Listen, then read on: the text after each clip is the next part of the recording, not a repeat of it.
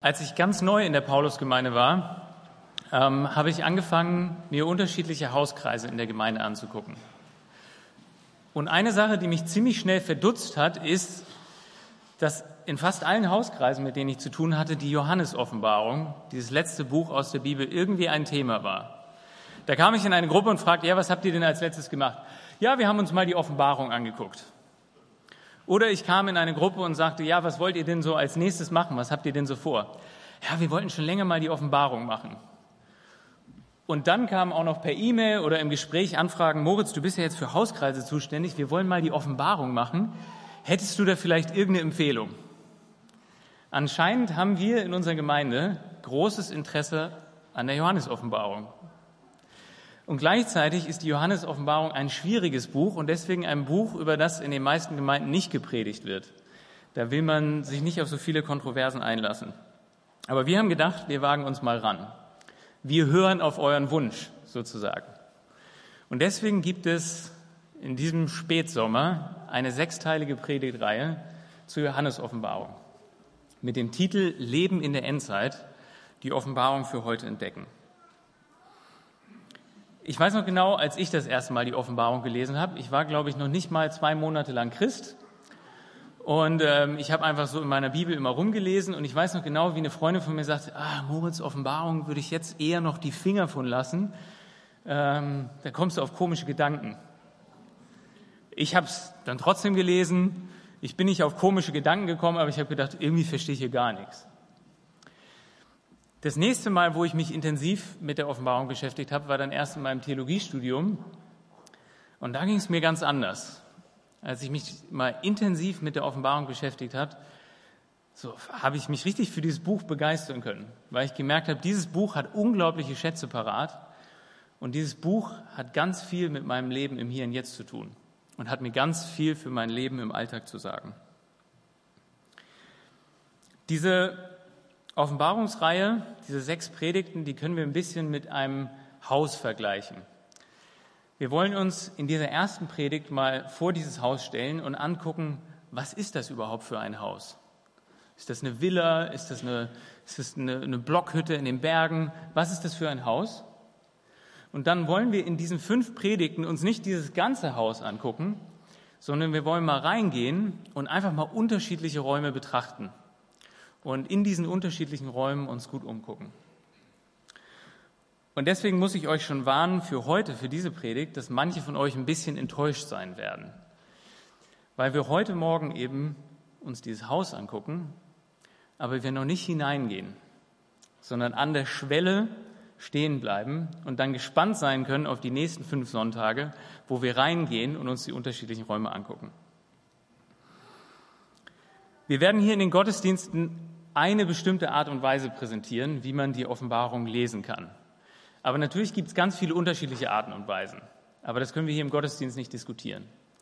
Und deswegen haben wir ein besonderes Gemeindekolleg zur Predigtreihe, die Offenbarung und die Endzeit.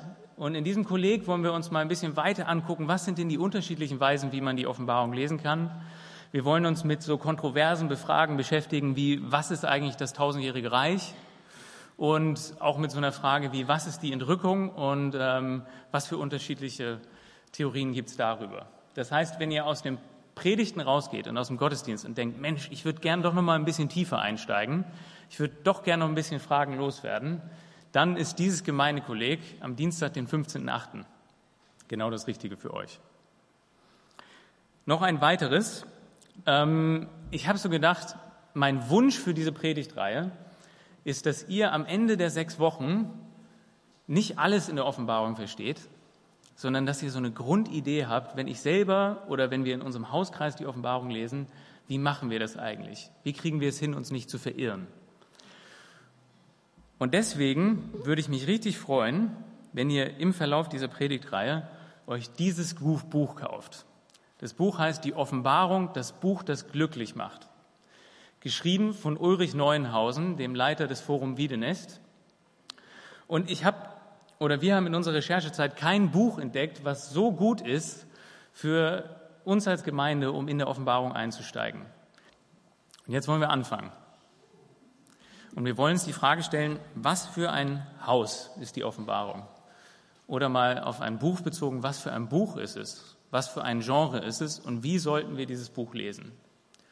Und dazu gucken wir uns einen Bibeltext aus der Offenbarung an, und zwar die ersten acht Verse. Wir lesen aus der Offenbarung, Kapitel 1, die Verse 1 bis 8. Dies ist eine Offenbarung von Jesus Christus, die ihm Gott gegeben hat, um seinen Dienern die Ereignisse, die in Kürze eintreten, bekannt zu machen. Ein Engel wurde gesandt, der sie Johannes, dem Diener Gottes, verkündete. Johannes hat das Wort Gottes und das Zeugnis von Jesus Christus und alles, was er sah, bezeugt. Gott segnet jeden, der diese prophetische Rede an die Gemeinde liest, und er segnet alle, die sie hören und befolgen.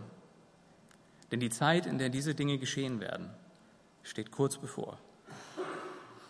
Dieser Brief stammt von Johannes und richtet sich an die sieben Gemeinden in der Provinz Asien. Ich wünsche euch Gnade und Frieden von dem, der ist, der immer war und der noch kommen wird, von den sieben Geistern vor seinem Thron und von Jesus Christus, dem treuen Zeugen dieser Dinge, der als erster von den Toten auferstand und Herr über alle, Herrscher der Erde ist. Lob sei ihm, der uns liebt und uns von unseren Sünden befreit hat, indem er sein Blut für uns vergoss. Er hat uns zu seinem Reich und zu seinen Priestern gemacht, um Gott, seinem Vater, zu dienen. Gebt ihm Ehre bis in alle Ewigkeit. Er herrscht für immer und ewig. Amen. Siehe, er kommt mit den Wolken des Himmels und alle werden ihn sehen, sogar die, die ihn durchbohrt haben. Und alle Völker der Erde werden um ihn trauern. Ja, Amen. Ich bin das Alpha und das Omega, der Anfang und das Ende, spricht der Herr und Gott, der ist, der immer war und der noch kommen wird, der Allmächtige. Dies ist das Wort des Herrn. Amen. Was für ein Buch ist die Offenbarung? In diesen ersten Versen stehen drei Sachen. Das erste und ich glaube fast wichtigste für uns, die Offenbarung ist ein Brief. Das zweite, die Offenbarung ist eine Prophetie. Und das dritte, die Offenbarung ist eine Offenbarung. Die Offenbarung ist ein Brief. Das steht ganz deutlich in Vers 4. Da steht, dieser Brief stammt von Johannes und richtet sich an die sieben Gemeinden in der Provinz Asien. Ich weiß nicht, wie es euch geht, aber ganz viele Leute, wenn sie die Offenbarung lesen, denken so, okay, ja, in der Offenbarung kommen Briefe vor, nämlich die Sendschreiben in Kapitel 2 bis 3, aber der Rest ist doch kein Brief. Aber das steht nicht in der Offenbarung. Hier steht in Vers 4, dieser Brief stammt von Johannes und richtet sich in, an die sieben Gemeinden in der Provinz Asien. Dann kommt der Rest von Kapitel 1, dann kommt Kapitel 2 und 3 und dann steht da so, und jetzt ist der Brief vorbei und der Rest dieses Buches ist für euch Gemeinden im ersten Jahrhundert nicht mehr relevant, jetzt kommen nur noch Sachen für die Leute in der Zukunft. Nee, das steht da nicht. Die ganze Offenbarung ist ein Brief. Kapitel 1 bis 22 ist ein Brief an spezifische Gemeinden, in Kleinasien, der heutigen Türkei, im ersten Jahrhundert. Und die Sendschreiben betonen dann für jede dieser Gemeinden die Dinge, die für sie aus diesem gesamten Brief besonders wichtig sind. Aber die gesamte Offenbarung ist ein Brief. Ein kleines Gedankenexperiment, uns darauf einzulassen. Ich weiß nicht, ob ihr gerne mal alte Fernsehserien guckt. Ich mache das gerne. Es gibt auf YouTube massenhaft äh, alte Fernsehserien umsonst anzugucken. Und wenn man dann so eine Fernsehserie aus den 50er Jahren anguckt oder aus den 60er Jahren, dann merkt man so, warte mal, irgendwie witzig, aber vieles davon verstehe ich überhaupt nicht. Da gibt es so Witze und Anspielungen, die haben nichts mit meiner Zeit zu tun. Da gibt es manchmal auch so subtile Gesellschaftskritik, die einfach an mir vorbeigeht, weil ich nicht in den 50er Jahren lebe. Das verstehe ich nicht. Und genauso ist das mit der Offenbarung, eine Herausforderung. Die Offenbarung ist ein Brief, an spezifische Gemeinden in der Türkei im ersten Jahrhundert gewesen. Und das heißt, wenn wir die Offenbarung verstehen wollen, dann ist die allererste Frage, die wir uns stellen müssen, immer, was hat das für die Leute in der damaligen Zeit bedeutet? Und die zweite Frage ist dann für uns, und wenn das das für die Leute damals bedeutet hat, was bedeutet das für uns heute? Also, ganz wichtig, wenn wir die Offenbarung lesen in unserem Hauskreis und in den kommenden Wochen, dann müssen wir uns immer diese beiden Fragen stellen. Zum Beispiel, ganz viele Christen spekulieren darüber, was ist denn das Zeichen des Tieres, was in Offenbarung Kapitel 13 steht. Und egal, wie wir diese Frage beantworten, wir dürfen nicht damit anfangen, dass wir uns umgucken in unserer Umwelt und überlegen, okay, was könnte denn jetzt dieses Zeichen des Tieres gerade im 21. Jahrhundert sein? Sondern womit wir anfangen müssen, ist, dass wir uns die Frage stellen, diese Botschaft war für die Leute im ersten Jahrhundert. Was war das Zeichen des Tieres für die Leute im ersten Jahrhundert? Für diese spezifischen Gemeinden. Und dann als zweites können wir die Frage stellen, was ist denn das Zeichen des Tieres für uns heute? Wie war die Situation im ersten Jahrhundert in Kleinasien, in der heutigen Türkei? Ich möchte euch dazu eine kurze Geschichte erzählen. Denkt euch mal diesen Christen. Er heißt Flavius und lebt in der damaligen Zeit in Ephesus. Flavius ist äh, ein Geschäftsmann. Mit seiner Frau und seinen Kindern lebt er in einem Großhaushalt von ungefähr 30 Leuten. Und ähm, er lebt ungefähr 60 Jahre nach der Auferstehung von Jesus in Ephesus. Durch christliche Missionare, die durch die Gegend gezogen sind, ist er selber zum Glauben an Jesus, den Messias, gekommen. Und er war überzeugt, dass jetzt mit Jesus Auferstehung die neue Welt angebrochen ist und dass die neue Welt, Gottes Herrschaft, Gottes Frieden, Gottes Gerechtigkeit in ein paar Monaten, ein paar Tagen, in der ganz nächsten Zeit kommen würde. Aber es kam nicht so, wie er sich gewünscht hatte. Einer nach dem anderen wurden die Apostel die ursprünglichen Zeugen von Jesus Auferstehung umgebracht. Und wenn er sich fragte, wer herrscht, dann schien das nicht unbedingt Gott zu sein, sondern eher Rom. Wenn Flavius durch seine Heimatstadt Ephesus ging, sah er überall die Zeichen von Roms Macht. Dort gab es die politische und religiöse Architektur, diese eindrucksvollen Bauten, über die wir heute noch staunen. Es gab Statuen, sowohl vom Kaiser als auch von Göttern, die überall in der Stadt aufgestellt waren. Auf jedem Geldstück, das er in seinem Geschäft benutzte, war das Bild vom Kaiser abgebildet und sagte ihm eindeutig, wer der Chef ist. Durch die Stadt zogen ab und zu Militärprozessionen, um die römische Macht zu demonstrieren. Außerdem gab es immer wieder religiöse Feste, die mit viel Bildern und Symbolen verdeutlicht gemacht haben, was das Leben in dieser Stadt bestimmt. Außerdem hatte Flavius Probleme auf der Arbeit.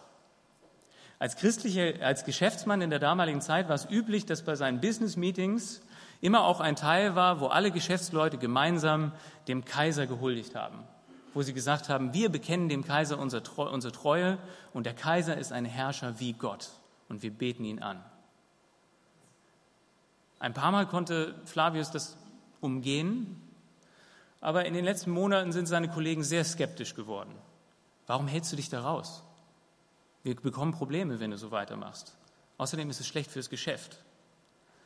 Und Flavius weiß, wenn er diesen Eid noch weiter verweigert, verliert er sein Geschäft, sein Haushalt und seine ganze Familie können zugrunde gehen. Nicht, dass es Flavius jüdischem Freund Benaja besser gehen würde. Als Benaja angefangen hat, an Jesus zu glauben, ist er aus seiner Synagoge rausgeflogen. Der Ort, der eigentlich seine geistliche Heimat war, wurde ein Ort, wo er nur noch verachtet und bespuckt wurde. Mit seiner Familie hat Benaja wegen seinem Glauben schon lange nicht mehr gesprochen. So war die Situation von Christen im ersten Jahrhundert in Kleinasien. Manches davon ist ganz anders als heute, aber es gibt Dinge, mit denen wir uns auch persönlich identifizieren können.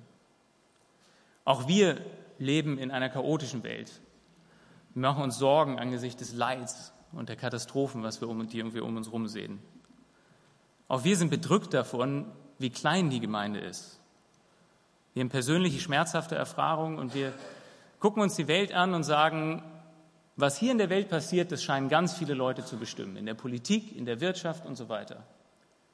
Aber manchmal, ganz ehrlich, scheint es uns so, als ob Gott relativ wenig Einfluss zu nehmen scheint. Und in genau diese schwierige, scheinbar hoffnungslose Situation kommt die Offenbarung hinein. Und sie will uns Hoffnung geben, sie will uns herausfordern und sie will uns neu auf Gott ausrichten. Und das bringt uns zu dem zweiten Aspekt der Offenbarung. Die Offenbarung ist eine Prophetie. Auch das steht hier ganz deutlich. In Vers 3 steht, Gott segnet jeden, der diese prophetische Rede an die Gemeinde liest und er segnet alle, die sie hören und befolgen. Die Offenbarung ist eine Prophetie. Was ist überhaupt eine Prophetie? Im Alten Testament ähm, funktionieren prophetische Texte immer so. Der Prophet spricht einerseits von Gottes Wirken mit der Menschheit in der Vergangenheit.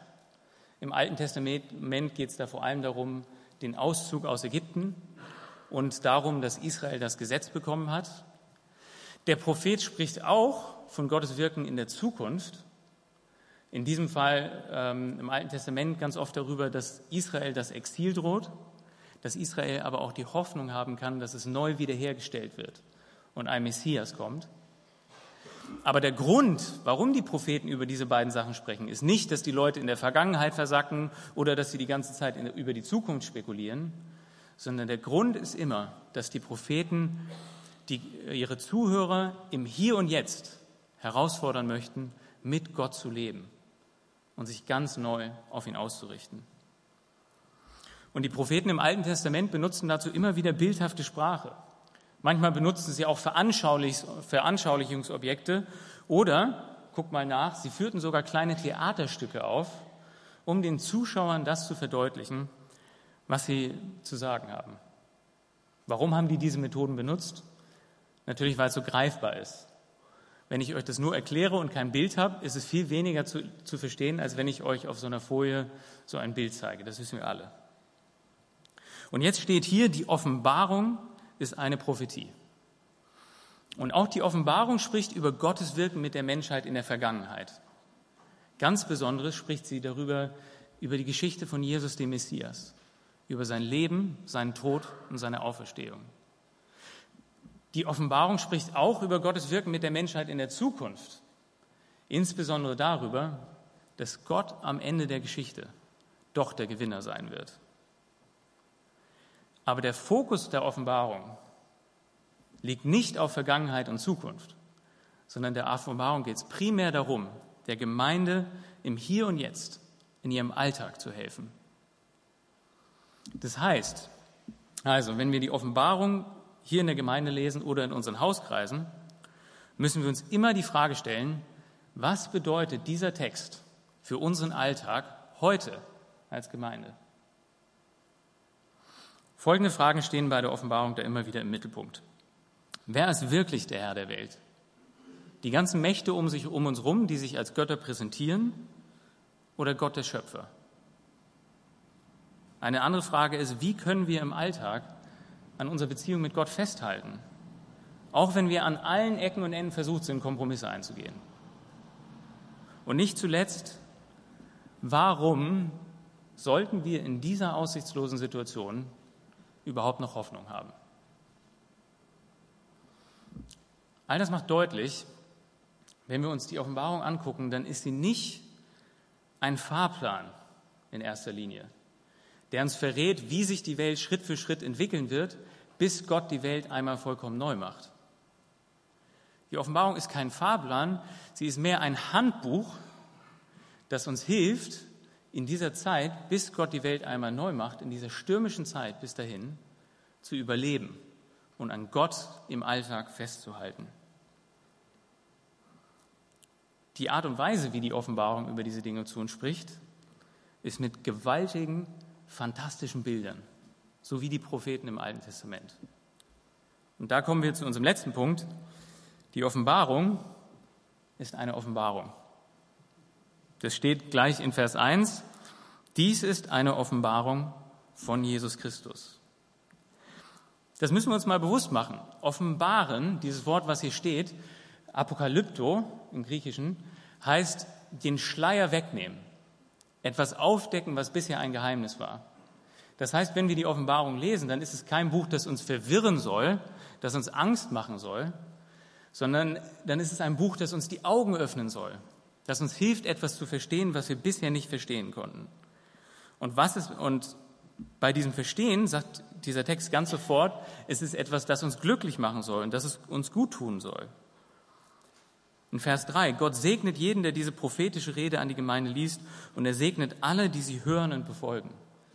Die Offenbarung soll unserem Leben gut tun und uns nicht verwirren. In Vers 2 wird betont, Johannes hat das Wort Gottes und das Zeugnis von Jesus Christus und alles, was er sah, bezeugt. Auch hier wird schon deutlich, die Offenbarung ist ein Buch voller Bilder. Die Offenbarung ist ein Buch, das, so kann man es beschreiben, gesehen werden muss. Das Problem ist nur, uns im 21. Jahrhundert irritieren die Bilder eher, als dass sie uns helfen, etwas zu verstehen. Das hat zwei Gründe. Der erste ist, um nochmal zu diesem Beispiel aus der Fernsehserie zurückzugehen, die Offenbarung ist eine Fernsehserie aus den 50ern oder aus den 60ern. Und wenn wir da nicht gelebt haben, dann gibt es lauter Anspielungen auf die damalige Zeit, die wir einfach nicht verstehen, weil wir nicht in dieser Zeit leben. Ein zweiter Grund ist, die Offenbarung ist nicht nur eine Serie aus den 50ern, sie ist die letzte Folge der letzten Staffel einer Serie aus den 50ern. Als ich in meiner Studenten-WG gewohnt habe, haben meine Mitbewohner die ganze Zeit Fernsehserien geguckt. Ich habe meistens nicht mitgeguckt und ab und zu, aber wenn ich Bock hatte, habe ich mich dann einfach dazugesetzt. Und das war weder für mich noch für meine Mitbewohner immer die beste Erfahrung. Ihr könnt euch das vorstellen, wenn ich so mitten in einer Serie dazukomme, dann sitze ich die ganze Zeit so und sage jetzt, okay, und, und wer ist er jetzt nochmal? Okay, und, und, und was hat er jetzt nochmal mit ihm zu tun? Wie, hä, wo gehen die jetzt hin? Was ist das überhaupt für ein komisches Gebäude? So, woran liegt das? Ich habe einfach die, die Serie nicht gesehen. Die Serie hat natürlich Schritt für Schritt die unterschiedlichen Charaktere vorgestellt, hat, hat erklärt, wie die Geschichte abläuft. Und so zum Ende der ersten Staffel wissen natürlich alle, wie alles läuft und wie, wer jeder ist. Aber wenn ich am Ende einsteige, dann habe ich keine Ahnung. Die Offenbarung ist in der Bibel die letzte Folge der letzten Staffel. Und sie baut auf dieser langen Geschichte der Bibel auf, die vorher kommt. Und das bedeutet, wenn wir die Offenbarung verstehen wollen, dann müssen wir diese Geschichte kennen. Wir müssen quasi die ganze Bibel vorher kennen. Und insbesondere müssen wir die prophetischen Texte des Alten Testamentes kennen, auf die sich die Offenbarung im ganz Besonderen bezieht. Ein Beispiel, nur ein ganz kleines Beispiel dafür. Ähm, wenn es in der Offenbarung dieses Bild gibt, der Schalen, der, mit Schalen mit Weihrauch, in denen die Gebete der Heiligen sind, dann greift das einerseits was auf, was Leute wie Flavius in ihrem Alltag die ganze Zeit gesehen haben. Überall standen Weihrauchschalen für die Götter. Flavius kannte dieses Bild. Und gleichzeitig, wenn wir ins Alte Testament gucken, wo es ja damals noch einen Tempel gab, zur Zeit der Offenbarung gab es keinen Tempel mehr, aber im Alten Testament schon, dann finden wir auch da dieses Bild der Weihrauchschalen, die vor Gott stehen. Und sowas macht die Offenbarung die ganze Zeit. Sie greift Bilder aus der damaligen Zeit auf, Bilder aus dem Alten Testament, um den Leuten etwas über Gott und über ihr Leben zu sagen. Also, wenn wir die Offenbarung lesen, dann müssen wir uns immer die Frage stellen, wie hilft uns der Rest der Bibel, insbesondere das Alte Testament, diese Bilder zu verstehen, die wir hier sehen. Und wir müssen uns die Frage stellen, welche Anspielungen auf die damalige Zeit gibt es in diesen Bildern? Worum geht es in diesen Bildern? Die Bilder in der Johannesoffenbarung beleuchten das Leben der Gemeinde aus der göttlichen Perspektive. Die Bilder der Offenbarung beleuchten das Leben der Gemeinde im ersten Jahrhundert aus der göttlichen Perspektive. Alle Herausforderungen, alle Freuden. Flavius Sicht auf die Welt war natürlich geprägt von den Erfahrungen, die er im Alltag gemacht hatte. Von seinen schwierigen Lebenserfahrungen und auch von diesem ganzen Pomp, den er gesehen hatte. Sein ganzer Kopf war voll von Bildern, die ihm sagten, wenn jemand der Chef ist, dann das römische Reich. Und dann könnte man natürlich zu Flavius hingehen und sagen, ey Flavius, nimm die Sachen nicht so ernst. Entspann dich mal, Gott ist der Herrscher, glaub's einfach. Aber Flavius ist immer noch voll von diesen Erfahrungen und diesen Bildern, die ihm sagen, nee, Gott ist nicht der Herrscher. Rom herrscht. Und wir haben schlechte Chancen. Was Flavius braucht, sind alternative Bilder, ist eine Gegensicht auf die Welt, eine göttliche Perspektive, göttliche Bilder. Und diese bieten ihm, bietet ihm die Offenbarung. Auch wieder nur ein ganz kleines Beispiel. Flavius Sicht auf die Welt ist davon bestimmt, dass Rom herrscht und die mächtigsten sind, denen man nie begegnen kann. Und was ist eines der ersten unglaublich großen Bilder, das wir in der Offenbarung finden? Johannes hat eine Vision und was sieht er? Er sieht Gott in einem Thronsaal. Und alle Mächte, alle Herrscher, die ganze Schöpfung fällt vor ihm auf die Knie und betet ihn an. Das ist diese Perspektive, die die Offenbarung auf die damalige Zeit gibt. Ich weiß nicht, ob ihr das rausgehört habt, aber die Offenbarung war ein Buch, das vorgelesen werden sollte. Steht auch in Vers 3. Gott segnet jeden, der diese prophetische Rede liest, und er segnet alle, die sie hören und befolgen. Das liegt natürlich daran, dass die meisten Leute im ersten Jahrhundert nicht lesen und schreiben konnten. Das heißt, die Offenbarung ist ein Buch, das dafür gemacht ist, vorgelesen zu werden. Und ihr könnt euch das vorstellen, wenn ich jetzt hier mich hinstellen würde in der Gemeinde Stellt euch eine kleine Gemeinde im ersten Jahrhundert vor und ich stelle mich dahin und ich lese einmal am Stück die ganze Offenbarung vor. Diese gewaltigen, eindrücklichen Bilder, die die Leute in der damaligen Zeit ziemlich gut verstehen konnten. Dann ist das ein intensives Erlebnis, was ihre Sicht auf die Welt verändert, was sie verändert.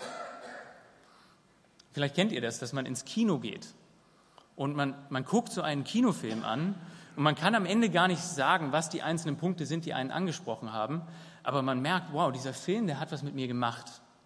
Der hat mich bewegt. Und plötzlich findet man sich im Alltag wieder und sagt, hey, das ist doch wie diese Szene in diesem Film. Und die ganze Zeit fängt man an, hin und wieder unseren Alltag im Lichte dieses Films zu sehen. Und so war das auch für die Leute im ersten Jahrhundert, wenn die Offenbarung am Stück, wie so ein, fast schon wie ein Theaterstück, auf dramatische Weise in den Gemeinden vorgelesen wurde. Natürlich gab es in den Gemeinden auch damals Propheten und Gelehrte, die diese Offenbarung im Detail studiert haben und Verbindungen herausgefunden haben, die man so nur beim Zuhören nicht sofort merkt. Auch einen Film kann man analysieren und man findet viele interessante Sachen raus, die man ähm, beim ersten Gucken nicht merkt. Aber es ging um diese Erfahrung. Und deswegen auch für diese erste Woche unserer Predigtreihe meine ganz konkrete Herausforderung, Lest die Offenbarung einmal durch. Wenn möglich, wenn ihr es irgendwie einbauen könnt, dann lest sie euch gemeinsam laut vor. Das kann man so in vier Stunden schaffen. Ich habe das schon mal mit einem Freund gemacht. Wir haben uns Nachmittag hingesetzt. Man kann es auch in drei Stunden schaffen, je nachdem, wie schnell man vorliest. Äh, wir haben es damals in drei Stunden geschafft. Ähm, ich habe mich mit einem Freund hingesetzt und wir haben wirklich einander einfach mal laut, immer abwechselnd, jeder ein Kapitel, jeder ein Kapitel, laut vorgelesen, den ganzen Text der Offenbarung. Und dann kann man dasselbe erfahren, diese, dieses Erlebnis mit diesen gewaltigen Bildern konfrontiert zu werden. Also, wir haben gesehen, wenn die Offenbarung, wenn wir die Offenbarung lesen, in unserem persönlichen Leben, in unseren Hauskreisen und auch gerade jetzt in dieser Predigtreihe, dann müssen wir uns erinnern, dass die Offenbarung drei unterschiedliche Dinge ausmachen. Das erste ist, die Offenbarung ist ein Brief. Und zwar die ganze Offenbarung ist ein Brief an spezifische Leute. Und deswegen müssen wir uns immer erst die Frage stellen, was hat das für die Leute damals bedeutet? Und dann die Frage, was bedeutet das für uns heute? Das Zweite ist, die Offenbarung ist eine Prophetie. Das heißt, wenn wir in der Offenbarung Texte über Vergangenheit und Zukunft lesen, erinnern wir uns daran, der Grund, warum diese Texte dastehen, ist, um unser Leben als Gemeinde im Hier und Jetzt herauszufordern zu ermutigen, um uns neu auf Gott auszurichten. Und zuletzt, die Offenbarung ist eine Offenbarung, die uns mit Bildern Klarheit schenken möchte. Und diese Bilder verstehen wir am besten, wenn wir gucken, was hat es im Alten Testament bedeutet und was hat es in der damaligen Zeit bedeutet. Ich muss euch sagen, ich bin begeistert von der Offenbarung. Ich verstehe längst nicht alles, aber jetzt schon in der Vorbereitungszeit merke ich, dass ich mit diesen Bildern der aus der Offenbarung durch den Alltag gehe. Dass ich mit diesen Bildern aus der Offenbarung durch meinen Stadtteil gehe. Dass ich mit diesen Bildern aus der Offenbarung die Nachrichten lese. Und das ist unglaublich spannend und bereichernd. Was kommt auf uns zu? Ein kleiner Ausblick auf die nächsten Wochen. Am nächsten Sonntag wollen wir uns angucken, die Geschichte von den zwei Zeugen aus Offenbarung Kapitel 11. Und wir wollen uns der Frage stellen, was ist eigentlich der Kern von dem, wie wir als Gemeinde in der Endzeit leben sollen. In der Woche darauf gucken wir uns das Bild vom Drachen und der Frau an. Ein Bild, das gerade jetzt im Internet kontrovers diskutiert wird, weil manche äh, die Vermutung haben, dass es auf ein endzeitliches Sternzeichen hindeutet, das im September stattfinden wird. Wir wollen uns angucken, dieses Bild aus Offenbarung 5 und 8 der Gebete der Heiligen. Wir wollen uns mit diesem dramatischen Bild beschäftigen von den zwei Monstern aus Offenbarung 13 und auch da überlegen, was das mit uns und den gesellschaftlichen Systemen zu tun hat, in denen wir leben. Und zuletzt wollen wir uns nochmal ganz genau angucken, was in der Offenbarung immer im Mittelpunkt steht. Gott selbst. Wir wollen über Gott den Richter aus Offenbarung 15 lesen und auch das eins der Kapitel, was mich total begeistert hat und bestärkt hat in meinem Glaubensleben. Nächsten Sonntag geht's weiter.